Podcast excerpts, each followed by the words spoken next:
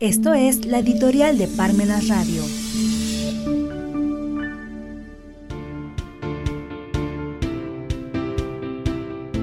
El divorcio entre política y economía.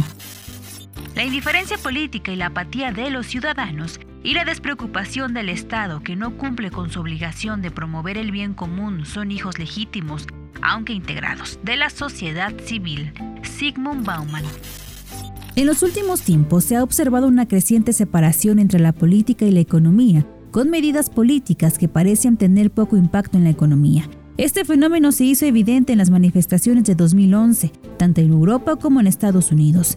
En España, los indignados criticaron el sistema económico, la falta de oportunidades para los jóvenes y la inconsistencia en la educación, centrándose en el sistema económico en lugar de atacar al gobierno o la monarquía.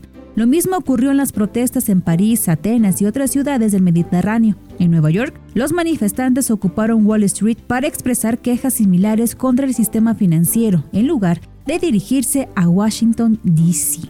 La primavera árabe, aunque tenía objetivos diferentes, también destacó la brecha entre la política y la economía. Los ciudadanos lucharon para recuperar los derechos democráticos y los derechos de las mujeres en países como Egipto, Túnez y Libia. Con el tiempo, estos movimientos sociales parecen haber perdido su impulso y algunos miembros se adaptaron al sistema, pero dejaron en claro la separación entre la política y la economía. Los gobiernos locales tienen un papel limitado en cuestiones económicas, ya que las organizaciones internacionales influyen en gran medida en las políticas monetarias y económicas. Esto incluye la independencia de los bancos centrales y la implementación de leyes relacionadas con el lavado de dinero, impuestos indirectos, inversión extranjera y medio ambiente. Esta brecha entre el poder político y el económico plantea preguntas sobre la verdadera influencia de la elección de partidos políticos en la vida cotidiana de las personas, ya que el poder político se ha reducido en sus atribuciones frente al poder económico, que toma decisiones que impactan directamente en la economía de la población.